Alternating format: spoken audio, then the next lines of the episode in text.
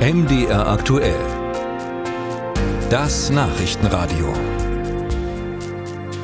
Jetzt nach Polen. Da ist nämlich etwas passiert, was vorher unwahrscheinlich erschien, nämlich, dass die bisherige rechtsnationale Peace-Regierung abgewählt wird. Zwar ist die seit 2015 regierende Partei erneut stärkste Partei geworden, hat aber deutlich verloren und eine eigene Mehrheit verfehlt und jetzt kann die Opposition einen Machtwechsel einleiten und das könnte das ganze Land verändern. Was in Polen passiert, wird sehr aufmerksam verfolgt im Warschauer Büro der Sozialdemokratischen Friedrich-Ebert-Stiftung und deren Leiter ist Max Brentle, der ist jetzt am Telefon. Schönen guten Tag, Grüße nach Warschau. Ja, hallo Herr Gries. Herr Brentle, ich muss ja, also ich persönlich muss gestehen, ich habe nicht mehr so richtig daran geglaubt, dass es in Polen eine Mehrheit gibt gegen Gleichschaltung von Medien, gegen Diskriminierung aller möglichen Gruppen und gegen die Deutschlandfeindlichkeit. Sie haben das bestimmt gewusst in Warschau, oder? Und ich war vielleicht nur naiv. Nein, also vorher gewusst haben wir das natürlich auch nicht. Und ich bin auch sehr positiv davon überrascht, dass das jetzt tatsächlich geklappt hat, die Peace abzuwählen.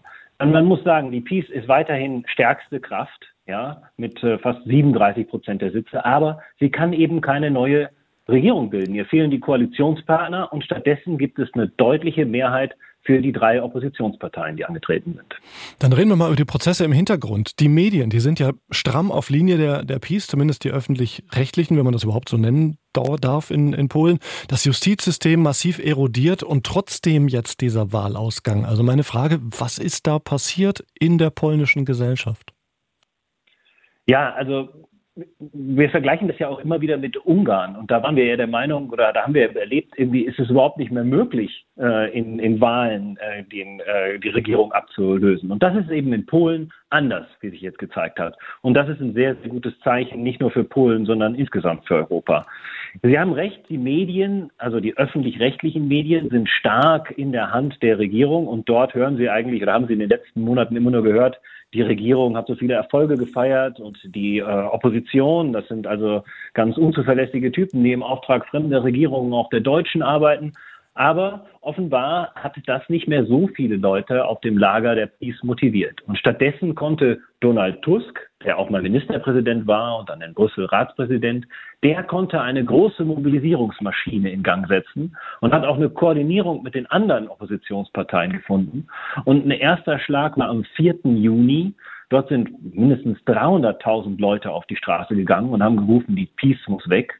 Und dann jetzt vor zwei Wochen, am 1. Oktober, war eine riesige Demonstration hier in Warschau, der Marsch der Millionen Herzen. Und es waren tatsächlich eine Million Menschen auf der Straße, sagt man. So genau kann man das nicht zählen, aber es war wirklich gigantisch, die alle für diese Botschaft demonstriert haben, wir müssen die Peace ablösen. Mhm. Falls Tusk es jetzt irgendwie schafft, eine Koalitionsregierung hinzuverhandeln, was wird er dann äh, tun? Also wird er im Inneren vor allem, wird er das Land, ich sag mal, redemokratisieren? Also wird er die Gewaltenteilung wiederherstellen? Wird er die Medien wieder unabhängig machen? Was wird er konkret machen? Ja, also erstmal, ich gehe davon aus, dass das gelingen wird. Die drei Oppositionsparteien haben 18 Sitze mehr nach den gegenwärtigen Prognosen, als sie für eine Mehrheit brauchen. Das ist komfortabel und das wird dazu reichen, also den Ministerpräsidenten im Parlament zu wählen. Das kann sich ein bisschen hinziehen, weil der Präsident auch noch was zu sagen hat. Aber ich glaube schon, dass das gelingen wird. Und diese Koalitionsregierung aus der PO, der Bürgerplattform von Donald Tusk, der Nova Levica, unserer sozialdemokratischen Partnerpartei und dem Dritten Weg, die werden dann die Regierung übernehmen. Und damit sind nicht alle Probleme gleich gelöst, sondern sie stehen vor großen Herausforderungen. Sie haben es schon gesagt. Dass also die Gewaltenteilung die Demokratie in Polen wiederherzustellen, das wird ein langfristiges Projekt. Es gibt auch erstmal noch eine Strecke, in dem es eine Kohabitation gibt. Das heißt, der Präsident Andrzej Duda, der wird erst 2025 äh, gewählt, der ist noch von der Peace-Seite, also wird sie auch nicht so ganz frei schalten können, wie sie sich das vorstellt. Und das wird ein schwieriger Prozess, Rechtsstaatlichkeit und Demokratie in Polen wiederherzustellen, insbesondere die Eingriffe in das Justizsystem. Das sind schwierige juristische Fragen, die da irgendwie geklärt werden müssen. Mhm. Und da ist auch noch nicht ganz klar, wie der Fahrplan sein kann.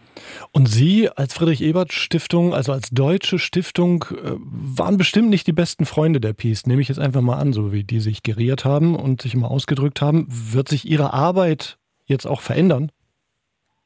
Ja, also wir hatten ehrlich gesagt wenig Berührungspunkte mit der Peace. Und man muss auch sagen, die haben unsere Arbeit jetzt auch nicht irgendwie behindert oder uns irgendwie angefeindet. Ja, das ist also einfach an die andere Seite des politischen Spektrums. Wir haben mit der Zivilgesellschaft zusammengearbeitet, haben politische Bildungsarbeit gemacht, viel mit den Gewerkschaften zusammengearbeitet und wir haben eben diese Partnerschaft auf der internationalen Ebene mit den sozialdemokratischen Parteien. Das werden wir jetzt fortführen. Wir haben vielleicht auch jetzt noch ein bisschen interessantere Zugänge zu Leuten, die mit Entscheidungen treffen. Aber im Grunde ändert sich der Charakter unserer Arbeit jetzt nicht vollständig. Wir sind ja nicht direkt irgendwie für die, die Parteien dort aktiv, sondern wollen eigentlich die, die Gesellschaft insgesamt begleiten zu einer demokratischen und sozialen Zukunft. Viel los in Polen. Gerade wahrscheinlich wird es einen tiefgreifenden Machtwechsel geben und wir konnten mehr darüber erfahren von Max Brentle, dem Leiter der Friedrich-Ebert-Stiftung in Warschau. Herr Brentle, danke für Ihre Zeit. Ja, danke, Herr Gries.